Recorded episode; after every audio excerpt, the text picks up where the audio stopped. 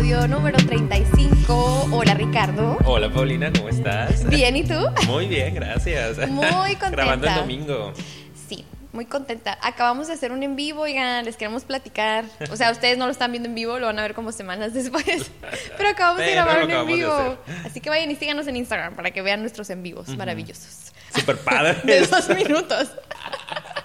Hola, Hola, hola, hola. cámara, alguien se unió. y Ándale. ya, ese es nuestro super padre. Sí, sí, Pero sí. vayan. Vayan de todos modos. Bueno, entonces, pues ¿de qué vamos a hablar hoy, Ricardo? Ya vamos a entrar en el tema. El día de hoy traemos un tema súper interesante, Paulina. Súper, súper. Súper como todos nuestros temas. ¿Qué onda con nosotros? Sé que hablamos de puras cosas muy Pues interesantes. no sé, yo creo que tú tan erudito, Estamos- tan erudito que Estamos eres bendecidos. con el conocimiento. Exacto. Sí. El día de hoy estuvimos platicando un poquito entre nosotros de cuáles serían las opciones que teníamos. La verdad tenemos una lista grande de temas No, a ya hablar, sé, sí. Pero queríamos algo padre. Entonces decidimos apoyarnos de ustedes en una encuestita en Insta y el tema que ganó para esta semana es el autocontrol. Sí. Ok, el día de hoy vamos a hablar un poquito eh, más que Digo, va a haber de todo en este episodio, quédense a verlo. Va a haber algunos tips, algunas recomendaciones de cómo ir logrando poco a poco la autorregulación, pero también nos, interaba- nos interesaba mucho empezar a entender por qué a veces para la gente es tan complicado regularse, Sí. controlarse. ¿No? Entonces va a estar muy interesante empezar un poquito ahí con esa reflexión. Sí, de hecho, lo platicábamos un poquito cuando estábamos eligiendo el tema, ¿verdad? Ujú. Como que ponemos las opciones y si hablamos de esto, ¿qué notamos que les cuesta trabajo a la gente? Y pues es eso. Yo veo que mucha gente le cuesta trabajo manejar sobre todo tres emociones muy básicas que nos vamos a tratar de enfocar en ellas, que son pues el enojo, número Ujú. uno, la preocupación, que viene mucho eh, relacionada con la ansiedad, y número tres, la tristeza, ¿verdad? Son tres emociones que se consideran, entre comillas, negativas por la sociedad y que notamos que cuando estamos siendo invadidos por esa emoción, cuesta trabajo regularla y cuesta trabajo como manejar tus mismas acciones y tus decisiones cuando estás bajo la influencia, como si fuera una droga, ¿no? es que pareciera, Sí, ¿no? la- bajo la influencia de esa emoción y a veces pareciera que tus decisiones o, o tu manera de ver la vida es mucho más visceral, ¿no?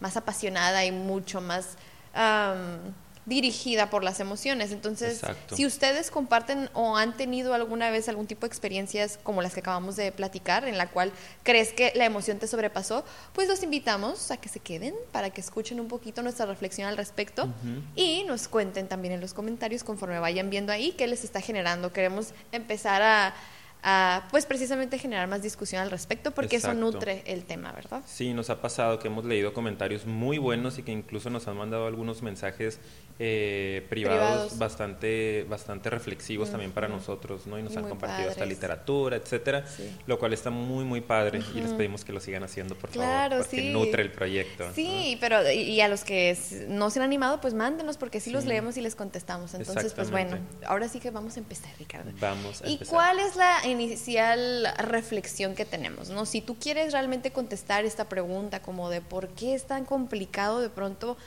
eh, manejar las emociones, porque a veces pareciera ser, y citando un poquito al libro de Daniel Goleman de Inteligencia Emocional, parece que soy esclavo de mis emociones, de mi pasión, ¿no? Y termino siendo muchísimo más emocional que racional. Digo que hay que tener un equilibrio en la vida. Hay gente que es muchísimo más racional, ¿verdad? Muy, muy, ¿cómo se dice? Reprimidos. Exacto, ¿no? Que la Sí. parte emocional, yo les digo, Sí. pareciera que funcionan de aquí para arriba. Ajá, ¿no? sí, O sea, vienes, les digo esto en primera sesión, vienes, pero sí con la separación, la disociación bien marcada, Claro, ¿no? Se ve que todo está de aquí para acá y te pregunto, y la clásica pregunta de psicoterapia, que la verdad es que sí la utilizamos, o sea, ¿cómo te sentiste con esa situación, no? Cuando tu pareja te agredió, cuando ¿Cómo es- te sientes? Y comienzan a explicarlo racionalmente. Yo como, no estoy hablando de qué pensaste, no Sino estoy de hablando qué de qué sentiste. Y a veces nos cuesta un poco de trabajo. Sí, ¿no? claro que eso es el otro extremo. Exacto. Pero hay gente que al rato es como que pura emoción. vaciadísimo hacia abajo. Sí, ¿no? claro, es Sin como- la capacidad de regular. todo lo físico le genera, y es que me siento fatal o no puedo con esto, me va a explotar la cabeza, o sea, como muy sintomatológico o Ajá. muy como conectado con la emoción, que está padre, pero luego eso nubla completamente tu, tu parte racional. La idea es que podamos tener un equilibrio, sí. Como siempre lo hablamos. Sí, porque cada cosa te sirve para algo. Obviamente los pensamientos y el ser racional y analizar las cosas sirve muchísimo y es de lo que vamos a hablar hoy para pues comprenderte mejor y entender las situaciones, tomar decisiones un poquito más pues válidas o que te resulten un poquito más convenientes. Exacto. Pero ¿qué pasa cuando no es así? Entonces, pues todo lo contrario, tu vida es un caos, ¿no? Claro, Tu porque vida es un desastre. acá de repente llega la gente, ¿no? A la consulta, me imagino que contigo también, los papás con las demandas Y de los los niños, hijos. los niños Y- también. Y ellos con sus propias Sí. demandas, ¿no? Pero aquí también de repente me pasa que es, eh, Ricardo, traigo broncas para controlarme, ¿no? no me puedo controlar y me quiero controlar, no necesito poder tener Sí. control de mi vida, me gana el enojo, me gana la tristeza, el hecho de estar, por ejemplo, en depresión, de tener asuntos con, con, con ira o con ansiedad, es estar perdiendo precisamente esa capacidad de autorregularte porque ya la emoción se te desbordó y se te fue a pico. Y la gente llega acá con eso, ¿no? Llega muy ansiosa, muy depresiva, muy dominados por, por sus emociones y me piden que les ayude a autorregularse. Normalmente piden soluciones rápidas ¿no? y, y- y prácticas y se las podemos dar y ahorita vamos a hablar de algunas de ellas al final. Pero también lo que yo le comentaba a Paulina, lo que platicábamos eh, antes de empezar a grabar, es que creemos que a veces la solución está también en empezar a entendernos, empezar a conocernos. Y yo le digo eso a mis pacientes, mira, está bien, yo te voy a dar algunas técnicas, pero las técnicas no van a ser la solución como tal, te van a ayudar y es un buen elemento para empezar a autorregularte. Pero yo considero que si empezamos con esa parte técnica, vas a empezar a bajar un poquito la ansiedad, pero quédate en tu proceso, Sí. porque es un proceso que requiere que empecemos a profundizar un poquito más y que tú empieces a entenderte. ¿No? Este espacio de acá de venir una hora a psicoterapia, una hora a la semana, de todas las horas que tiene la semana, es un regalo para ti, para que puedas empezar a conocerte. Es una cita contigo, como cuando estás conociendo a alguien, ¿no? Sales Sí. al cafecito, estás una hora con, con la otra persona y empiezas a saber qué onda con la otra persona, ¿no? Quién es, qué hace, qué le gusta, qué no le gusta, qué le molesta, qué no soporta, cuáles son sus frustraciones, sus miedos. Esta es tu cita contigo. Y el punto es ese. Yo no tengo la solución. Todos los pacientes son diferentes. Sí. Cada paciente es un universo y no te conozco todavía. A través de que yo te vaya conociendo, tú te vas a ir conociendo. Y esa es la clave para poder entenderte.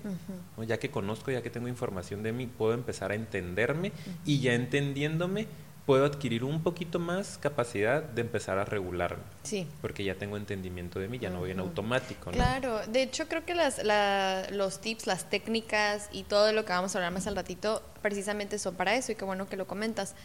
Ayudan mucho como con la sintomatología también, ajá, con, con el- la contención, con a lo mejor ser un- tener una solución práctica para el momento, para ese momento. Que ¿sí? es necesaria. Claro, pero ¿qué pasa cuando no vas a la raíz o a, a la profundidad del problema? Que eso continúa sucediendo y a veces hasta va escalando, ¿verdad? Y al rato la técnica, no sé si te ha pasado, parece que ya ni fue suficiente. Pierde fuerza. Claro, porque el problema real está ahí y es como una enfermedad que tú nada más, pues la pastillita y lo que sea, pero si no cuidas tu estilo de vida, si no cuidas am, a lo mejor más allá todo la, la parte de qué es lo que está ocasionando por fuera en el ambiente y en ti mismo el problema, Va a seguir gestándose ahí seguir. adentro, ¿no?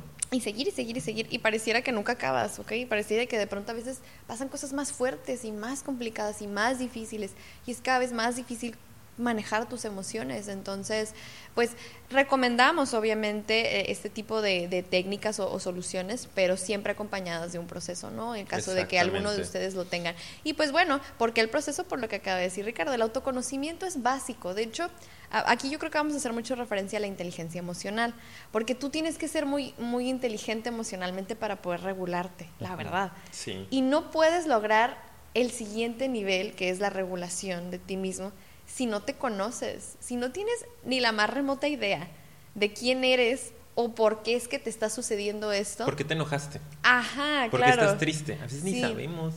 Ajá, Solo estoy sí. enojado con la vida, no sé por qué, pero traigo unas ganas de, De de mentarle agredir a a la madre. gente, ¿no? Voy en el carro y voy el primero que se me atraviesa y es, a ver, pero ¿por qué? Pues ¿Por no es qué? normal, no, Claro. no, es, no naciste con eso. En algún punto se construyó tu enojo, ¿no? Y Sí. ahí lo traes y no lo has sacado, no lo has reconocido, Sí. entonces conoce. Claro, y mira, les voy a decir algo. Siempre cuando hay situaciones en la vida, casi siempre tú tienes algo que ver con la situación. O sea, no es de a gratis que te esté pasando esto a ti.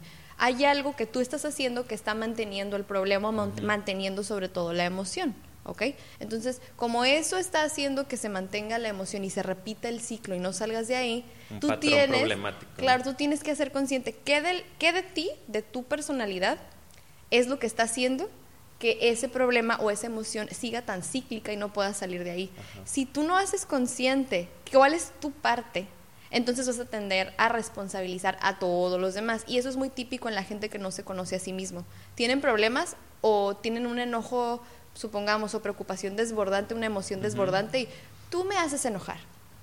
No, es que estoy así angustiado por tu culpa, porque tú me haces sentir así, porque tú me pones triste ok, entiendo, entiendo que como que alcanzamos a ver qué situaciones externas o personas Pueden nos provocan. Sí, claro, desencadenar. Pero como tú no te conoces bien, bien a ti mismo, ni conoces todos los aspectos de tu personalidad que también intervienen en eso, que también aportan a ese problemita, o sea, nadie es víctima al 100% aquí, ¿sí?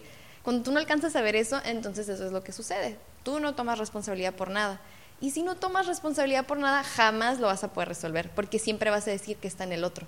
No, cuando tú cambies y dejes de hacerme enojar, entonces mi vida va a ser mejor, ¿no? O cuando tú dejes de tratarme así, entonces yo me voy a sentir más feliz. Exacto. Uy, no manches, no vas a salir de ahí. Exacto. Acuérdense que siempre ser víctima es la posición más cómoda en, en la relación, ¿no? Con cualquier persona.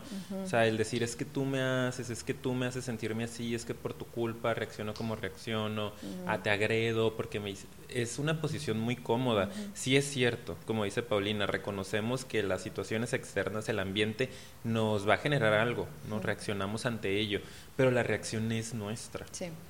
Y, y, en este episodio parte de lo que queremos eh, dejarles un poquito es que empiecen a estar más en contacto con ustedes de dónde viene esta reacción y cómo puedo yo empezar a regular esta reacción, ¿no? Hasta qué punto es adecuado que yo me vaya con toda la viada de mi reacción inmediata, que ahí va a seguir estando el resto de tu vida, o en qué punto yo puedo empezar a regularme y decir, ok, voy a dejar que pase porque ya sé que así me pongo, que este tema me mueve un chorro, que me siento desplazado, que me siento no querido, que me siento no importante, me siento no suficiente o cualquier tema que traigamos por ahí atorado, hasta ubico de dónde viene porque en la infancia me lo hacían y ahorita se me revive.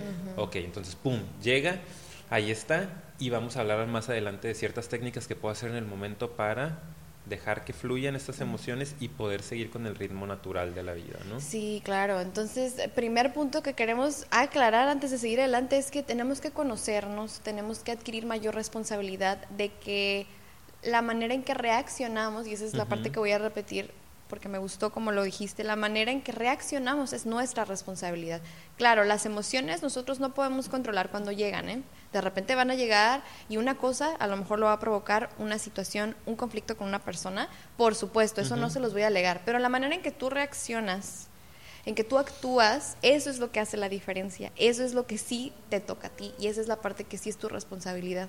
Entonces, eso es lo primerito. Y jamás vas a poder adquirir responsabilidad si no te conoces. Exacto. Si no sabes cuál es esa parte que te toca. Sí, sí, ¿no? ¿Cómo, ¿Cómo vas a cambiar algo, Paulina, que no sabes que tienes? Uy, ya sé. ¿Cómo vas a tratar de controlar o de regular algo que no sabes que tienes? Porque hay gente que no sabe que está haciendo...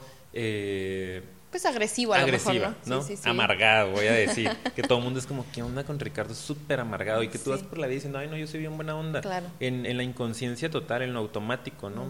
Funcionando como robotcito.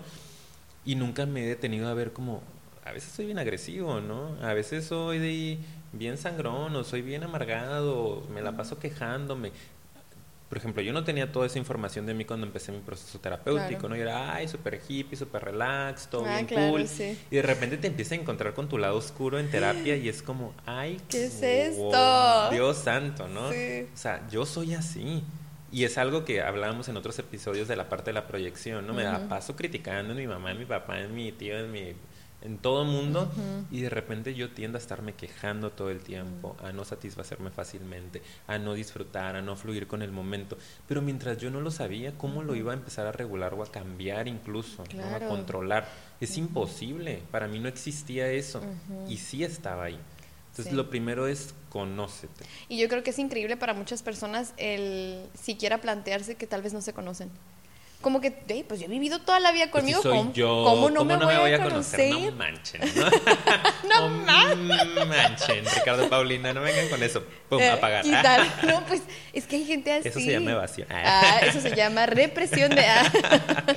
Pero hay gente así que, que, no, que en serio no se plantea siquiera la posibilidad de que tal vez hay algo que no conocen de sí mismos. Sí. Exacto. Entonces, planteate esa posibilidad. Hay muchas cosas, yo estoy segura, que no conoces de ti mismo.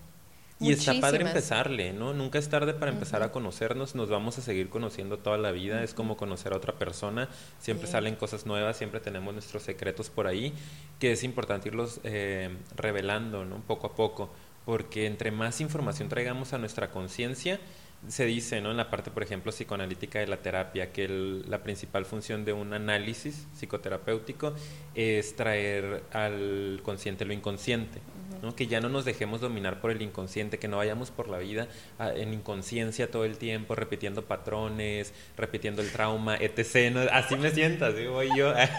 Entonces, traer eso inconsciente de por qué estoy, porque otra vez estoy con una pareja con esta personalidad, porque otra vez me fui a meter en un trabajo que no me gusta, por ah, estoy entendiendo que tiene que ver con esta compulsión, estar repitiendo esto y esto y esto, porque hay algo que tengo que trabajar ahí. Lo cachas y te da la posibilidad de aprender, de trabajar y de dar el paso a tu siguiente nivel de vida, no como un videojuego. O sea, como, pum, ya maté a este monstruo, el que sigue. Y vas a seguir y vas a seguir y vas a siguiente seguir jefe. hasta que llegues a la trascendencia. Pero si no haces consciente lo inconsciente, vas a seguir atorado en el mismo nivel. Te va a costar mucho trabajo y vas a vivir frustrado. ¿no? Claro. Entonces, primer paso, antes de querer soluciones mágicas, de dime cómo me regulo, empieza a conocerte, ábrete a la experiencia, acepta que no toda la responsabilidad es de Dios, de la suerte, de la vida, de tu pareja, de tu jefe, no toda la, la culpa no siempre es del otro, ¿no? Mira hacia adentro. Exacto. Mira hacia adentro. Y bueno, Y es el otra... paso más importante. Sí, ese Así es que el lo más vamos a dejar importante. hasta aquí, nos vamos. Buena, y bueno, muchas gracias por escucharnos. Adiós. Hemos terminado. Adiós. Sí. Vayan a terapia y luego Bueno, hablamos. sí, No, pues, y luego ya nos habla. Em, sí, yo creo que ah, ese es el perfecto primer paso. Es difícil hacerlo, por eso empezamos con él, pero creo que también es importante analizar este otro punto, ¿no?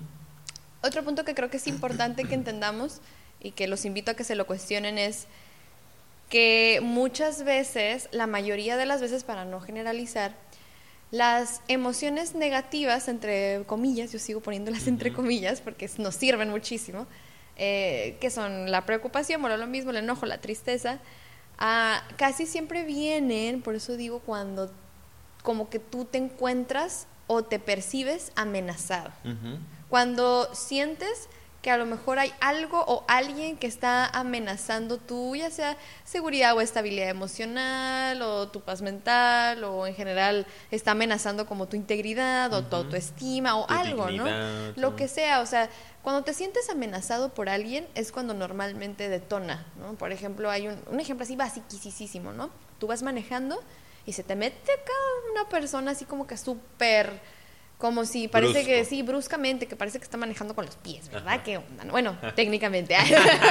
Que tiene el volante con los pies. Ándale, sí, que su cabeza está en el no sé dónde, Sí. ¿sabes? Entonces, tu reacción casi siempre es como de enojo, ¿no? Como, Ujú. hijo de ¿qué le pasa? O sea, ¿me pudo haber matado aquí? Ajá. Pudo haber ocasionado un accidente. Ay, da, da, da. Entonces, claro que es una respuesta sentirte amenazado. Un enojo también con tu pareja, ¿no? A lo mejor te dice o te comenta algo que no te gusta, te sientes amenazado, a lo mejor es una amenaza muy muchísimo más diferente que la de el carro. Depende, porque a veces la vivimos como la peor amenaza. Ah, ¿no? claro. Sí, sí, sí, que ahorita vamos a comentar eso, ¿no? Que cómo lo interpretas ayuda mucho también.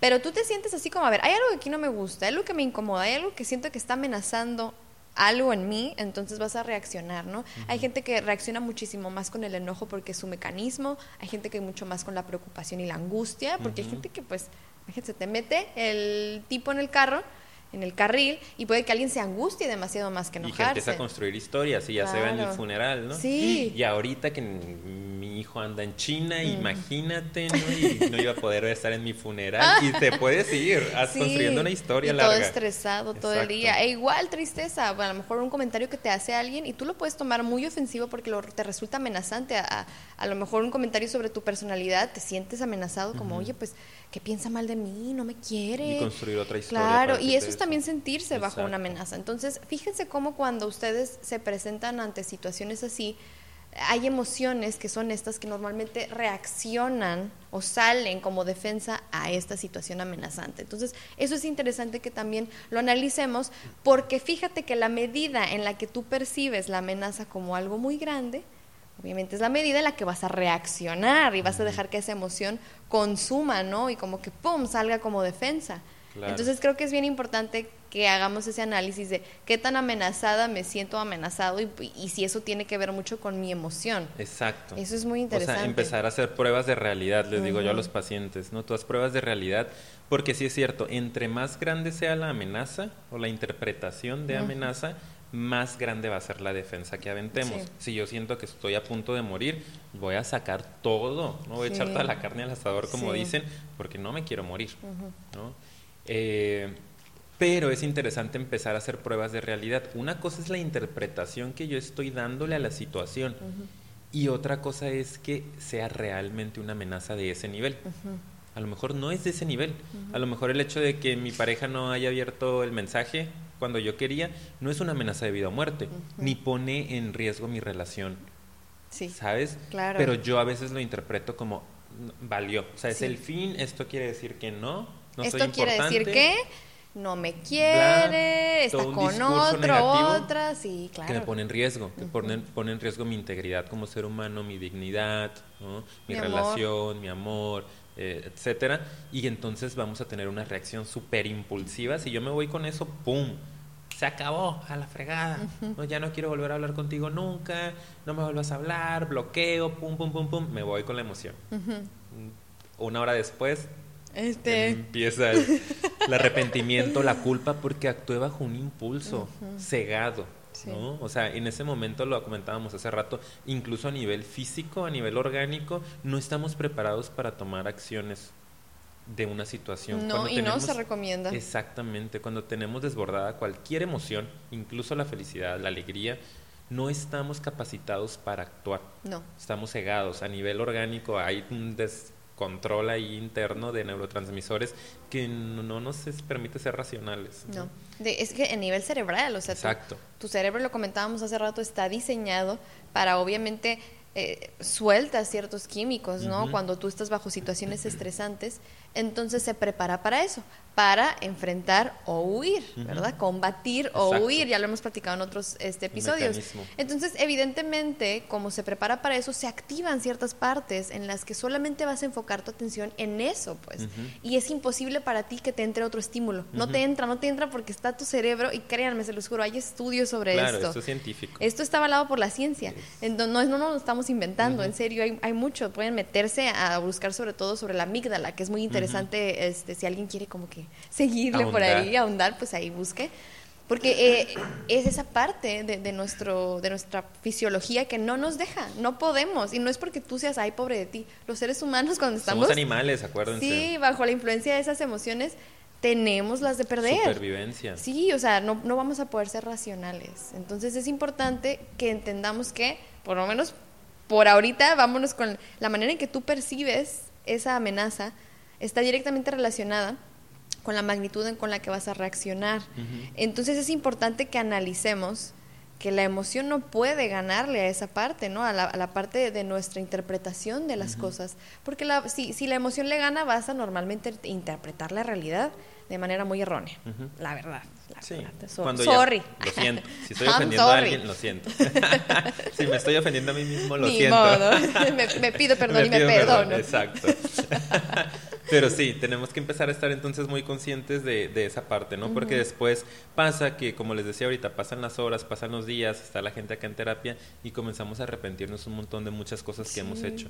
Y es cuando decimos, es que ya no quiero ser así, ya no quiero ser tan impulsivo.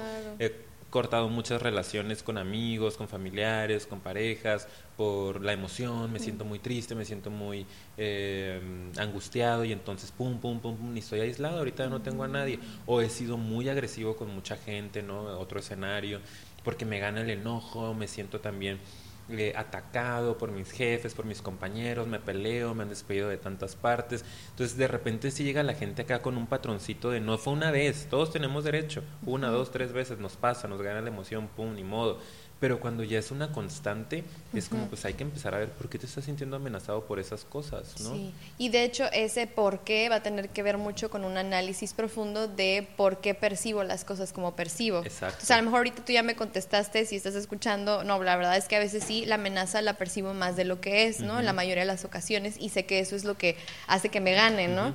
Eh, y luego al rato a lo mejor digo, ay, pues sí, no era para tanto, o ya me explicaron bien las cosas y, ah, no, pues yo no, no, no lo había visto así, ¿verdad? Entonces, si ya sabes que es por ahí, esta es la parte en la que, ay, parecemos disco rayado, pero créanme, créanmelo por favor, es bien importante asistir a psicoterapia. Por favor. Porque ahí es donde ya vas a entender de dónde viene. ¿Por qué es que tú interpretas las cosas así?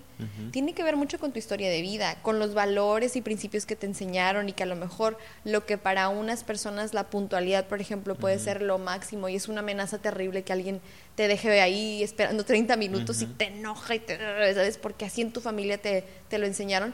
Para otro, como en esa familia y en ese entorno y en esa infancia nunca hubo ningún problema, ay, no pasa nada. ¿Por qué se enojó? Sí, ¿no? Y a lo mejor, ay, yo ya lo esperé el otro día, 20, 30 minutos a alguien y yo no me enojé, ¿sabes? O yo no me puse como que todo desesperado. Entonces, depende mucho de qué cosas tú viviste, qué fue lo que te enseñaron, cómo fuiste criado y qué cosas son las que tú valoras en tu vida, qué principios tienes, qué ideas, qué filosofía de vida.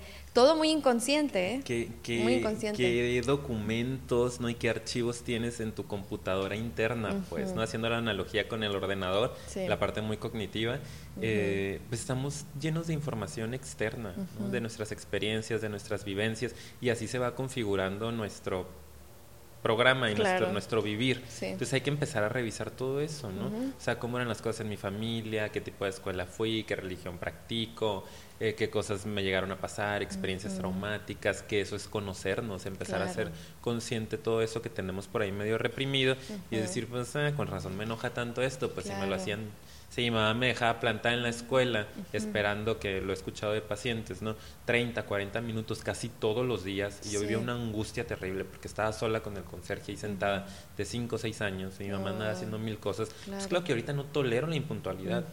Pero hasta que no hago consciente de eso entiendo que, ah, no eres tú, me lo hacía mi mamá, ¿no? Y esta emoción va contra mi mamá. Sí, sí, tú llegaste 10, 15 minutos tarde y es la primera vez, pues no tengo por qué hacerte un panchote o sentirme tan abandonada o tan en en angustia, ¿no? Pero esas cosas van saliendo en terapia y son súper interesantes, detalles como ese, ¿no? Y eso es lo padre de ir y, conocerte. Y es por eso que nosotros aquí en el podcast lo que queremos, y esa es la intención, es dar luz en estos temas, a poner un foco de atención a qué es lo que creemos que, lo ocasiona o por dónde le tienen que dar, pero con una sola plática, un solo taller, una conferencia a la que fuiste, una sesión de podcast que estás escuchando, no es suficiente, ¿no? Aquí es para que más bien nos cuestionemos, nos quede la espinita y digamos, eh, tal vez debería de indagar más en mí. Entonces esa es otra recomendación.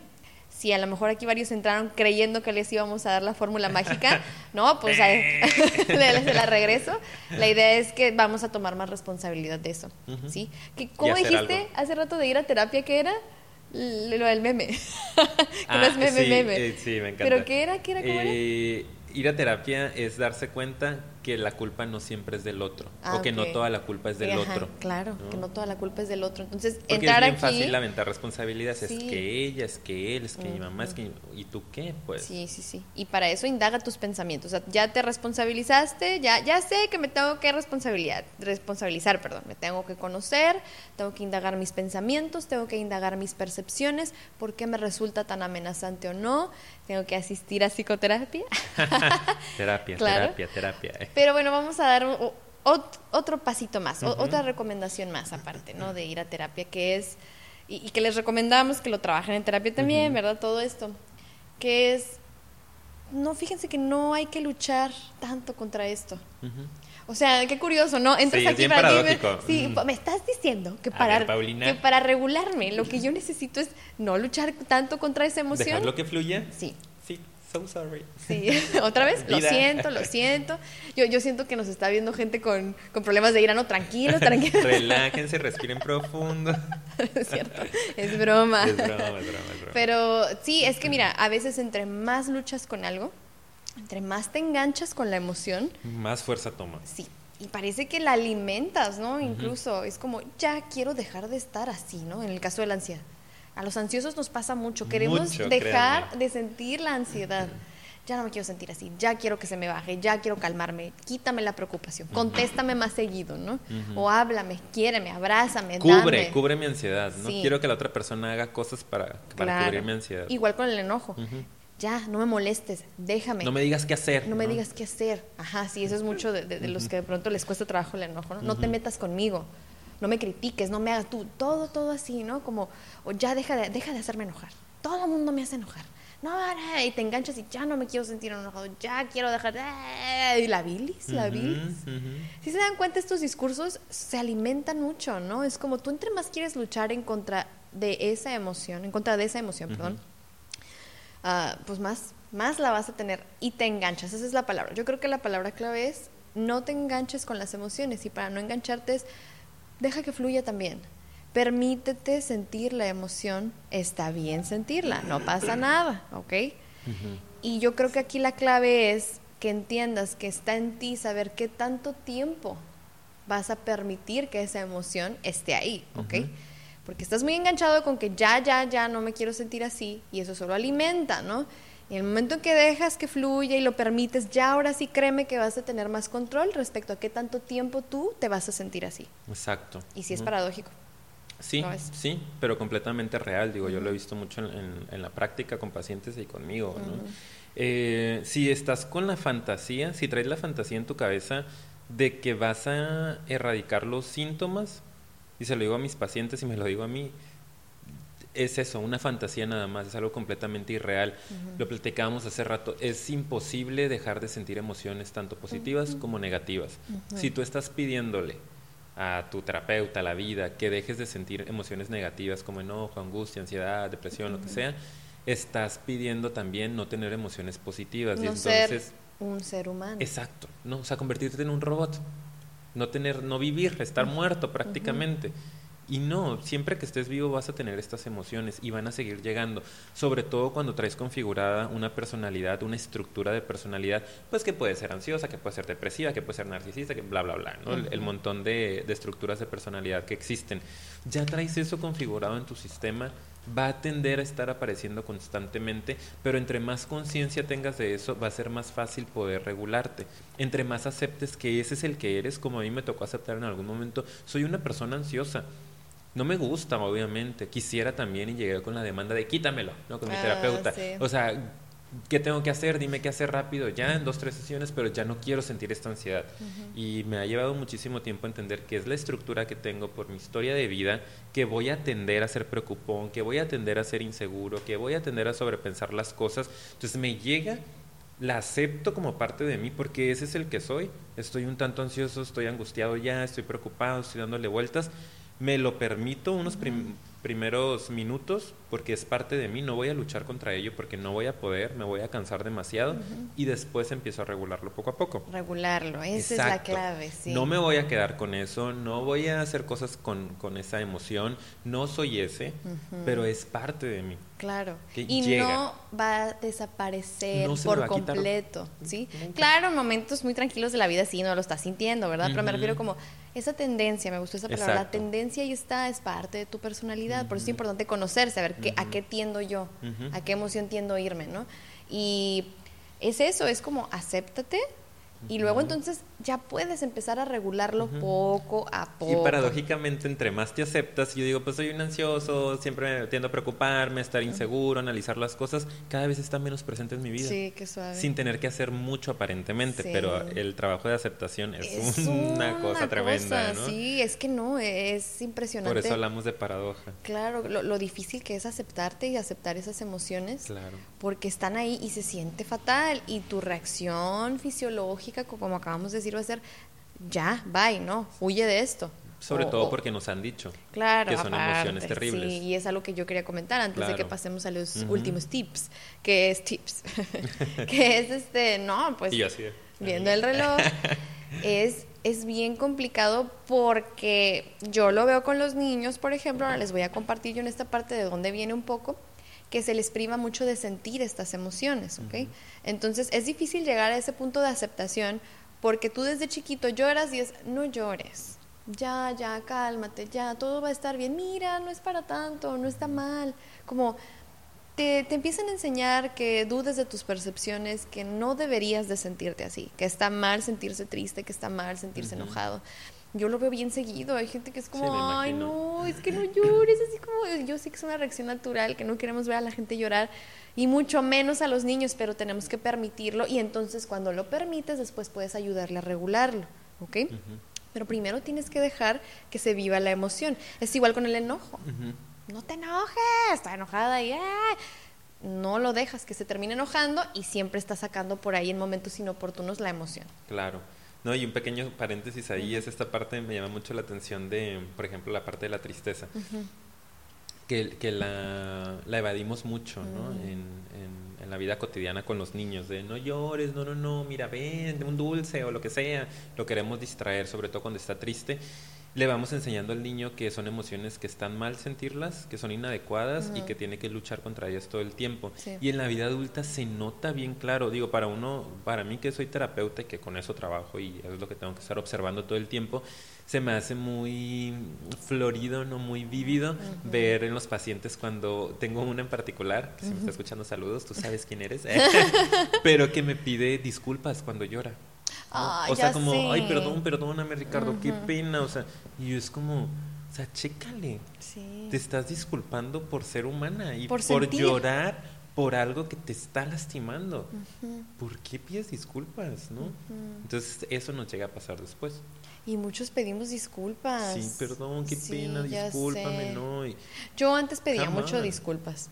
Sí me sigue incomodando, pero yo pedía mucho disculpas. Soy una persona que tiende mucho a pedir disculpas por todo, de hecho. O sea, por todo, porque hay mucha autoexigencia. Entonces, perdón, perdón, por decir perdón, tanto perdón. Ah, perdón, perdón.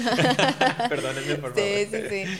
Y la verdad es que sí, pero es algo muy automático. Pues, que tiene que ver con la ansiedad, claro, tiene que ver con el ser inadecuados, con el no querer. Discúlpame por incomodarte, acéptame, ¿no? es, va por ahí, pero uy, es bien complicado, ¿no? Entonces, y yo veo a los niños, no, perdón también, ¿no? Eh, por equivocarse, por hacer algo que creen inadecuado, pero también por sentir. Y eso es algo como bien feo porque...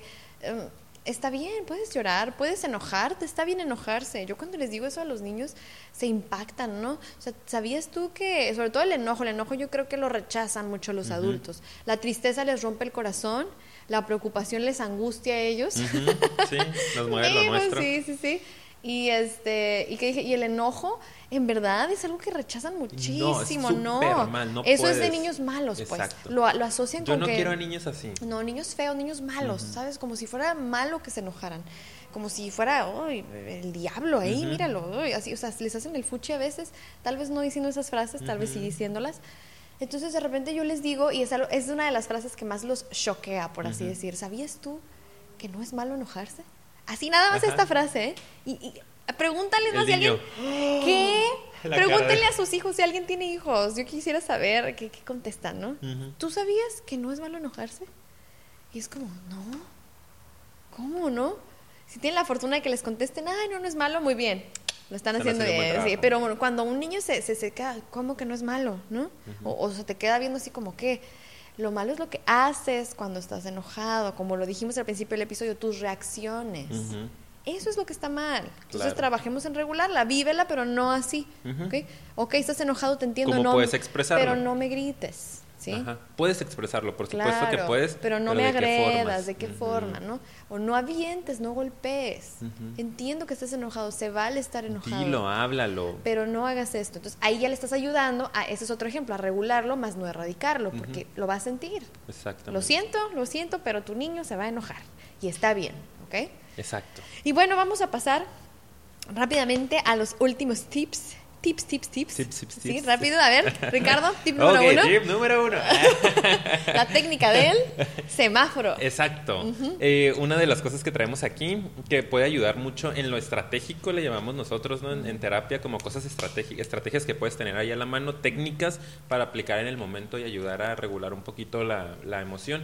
Eh, Paulina lo, trae como, me lo comentaba como enfriamiento, ¿no? que está muy padre el término y juntos empezamos a revisar que lo, hacemos la analogía con una técnica que le llamamos en lo cognitivo conductual la técnica del semáforo. Es una técnica muy básica, pareciera, pero es muy, muy buena y muy funcional. Y em, esta técnica trata de cuando en el momento sientas la emoción fuerte, ¿no? sea el enojo, sea la tristeza, sea ira, sea eh, coraje, cualquier emoción negativa, inmediatamente en tu cabeza tiene que aparecer un color rojo. ¿no? Tú tienes que empezar a asociar, y es un trabajo que se hace dentro del consultorio, empezar a asociar esos momentos de la emoción tan negativa con que automáticamente aparezca en tu cabeza una imagen de color rojo grande y que tú asocies ese color rojo con un semáforo, ¿no? una luz de la calle eh, que te dice no puedes avanzar. Alto alto completamente, ¿no? Si estás así de emocionado y si está así de rojo tu, tu, mente, estás incapacitado para hacer cosas. Detente. Detente. No puedes platicar con otra persona, no puedes platicar contigo mismo, no puedes actuar, no puedes irte, no puedes manejar, no puedes mandar un mensaje, no, no puedes golpearte, no puedes golpear a otra persona, no puedes romper. Estás en rojo, es imposible moverte. Quédate ahí hasta que en tu cabeza empiece a aparecer un color amarillo, que significa que te estás enfriando, que la emoción está bajando y que te permite empezar a contemplar qué vas a hacer. Ahora, quédate ahí nada más para aclarar, no quiere decir que quédate ahí y imagínate, yo estoy discutiendo contigo rojo y aquí me quedo, ¿no? Ya, inmóvil, es catatónico. Es que Ricardo dijo que... o sea, obviamente la idea es no puedo, entonces suspendo lo que estoy haciendo, me detengo, o sea, me detengo de la acción que, estoy a punto de querer hacer. Entonces, si yo quiero gritar, actuar, decirle, convencerlo, ah, entonces detente, vete a enfriarte. Enfríate, por eso se llama también enfriamiento. Que claro que Aléjate. en consulta empezamos a trabajar otras cosas, ¿no? Como eso, salte a caminar, empieza, que es lo que vamos a platicar ahorita, enfocarte en otras cuestiones, en la cuestión de la meditación inmediata, bla, bla, bla, hasta que vaya apareciendo ese color amarillo ahí en tu cabeza y entonces empieza a contemplar, bueno, ¿no? O sea, ¿qué pasó? ¿Por qué me enojé tanto? ¿Qué me está diciendo? ¿Si me lo dijo con esa intención o no? Eh, ¿Qué le digo? ¿Qué le puedo expresar? ¿Qué es mío? ¿Qué es del otro? Hasta que en tu cabeza aparezca el color verde, ¿no? que te permite avanzar. Sí. Y entonces ya puedes desplazarte del lugar, puedes hablar con otra persona, negociar, discutir, reconectarte debatir, con el tema. reconectarte con la situación y poder seguir adelante. Esa es una muy buena técnica que, que funciona muy muy bien en el momento eh, como contención a, estos impulsos para no hacer cosas de las que nos podamos arrepentir Así después. Es, muy bien, y esa es una. Ahora la otra es que tiene mucho que ver con esta y la puedes utilizar incluso para el enfriamiento, que es cambiar tu foco de atención. ¿Ok? Esas son dos, ¿no? Una es la del semáforo para que te enfríes y si se me dificulta desconectarme de, de, emocionalmente y en mi pensamiento de esos temas, voy a tratar de buscar dónde poner mi atención, ¿ok? ¿En dónde puedes buscar eh, donde poner tu atención en cosas que disfrutes mucho. Yo, yo te recomiendo algo que de verdad disfrutes. Ahora, paréntesis, si te cuesta trabajo encontrar algo que disfrutes, foco rojo, ¿verdad? Búscale, búscale. Tienes que buscar algo que en realidad disfrutes. Puede ser ver alguna serie de televisión, a lo mejor ir al cine, caminar, correr el ejercicio, leer un libro, ir a platicar con alguien más, ¿no? Em, no sé, obviamente, ¿no? La idea es cambiar el foco de atención. Si es para seguirle dando al tema, pues yo se los recomendaría que antes de querer incluso ir y compartir el tema, se enfríen y cambien el foco de atención para que estén más tranquilos y luego lo pueden compartir con alguien. Porque muchas veces en el momento terminas contándole a un amigo o amiga y se lo cuentas desde tu perspectiva y termina siendo como que una historia claro. completamente diferente. Entonces, cambia ese foco de atención. es otra recomendación.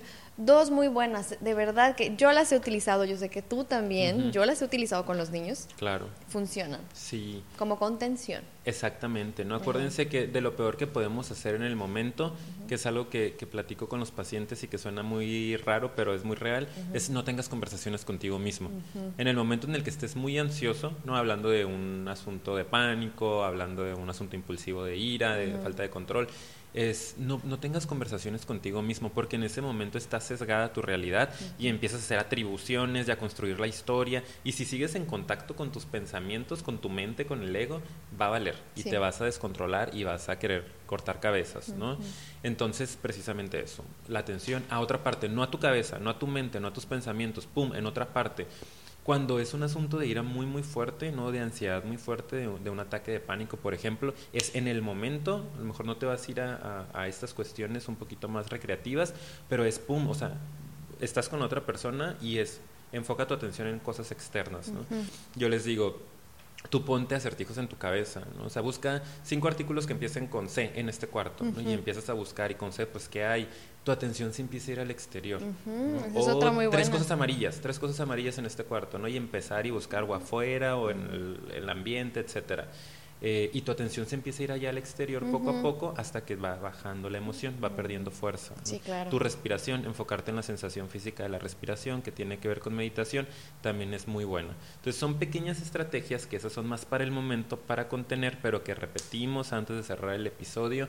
Si quieres tener un mayor control y una mayor autorregulación, hay que también entender un poquito más desde lo profundo de dónde viene todo este... Eh, de dónde emergen ¿no? todas estas emociones y pensamientos negativos. Y creo que son muy buenos tips para que la gente empiece a regularse. Excelente, sí, créanme, créanme, porque yo también los he utilizado, Ricardo los ha utilizado y se los recomendamos bastante, bastante. Entonces, pues lo vamos a tener que dejar hasta aquí, Ricardo, se nos ha terminado el tiempo. Esperamos que en realidad pongan en práctica lo que les acabamos de compartir y nos dejen en los comentarios si les gustó el episodio, si algo les generó, si tienen algún comentario, compártanlo para que más personas puedan escucharlo. Y bueno, también los invitamos a suscribirse, darle like y compartir el video y también... Vayan a nuestras redes sociales, Facebook e Instagram, cada vez están más padres, publicamos frases, imágenes, links, videos, historias, etc. Así es. Psicofilia Podcast. Y también nos pueden escuchar y encontrar como Psicofilia en plataformas como SoundCloud y iTunes entonces, gracias por acompañarnos y nos vemos en el siguiente episodio. Bye. Adiós.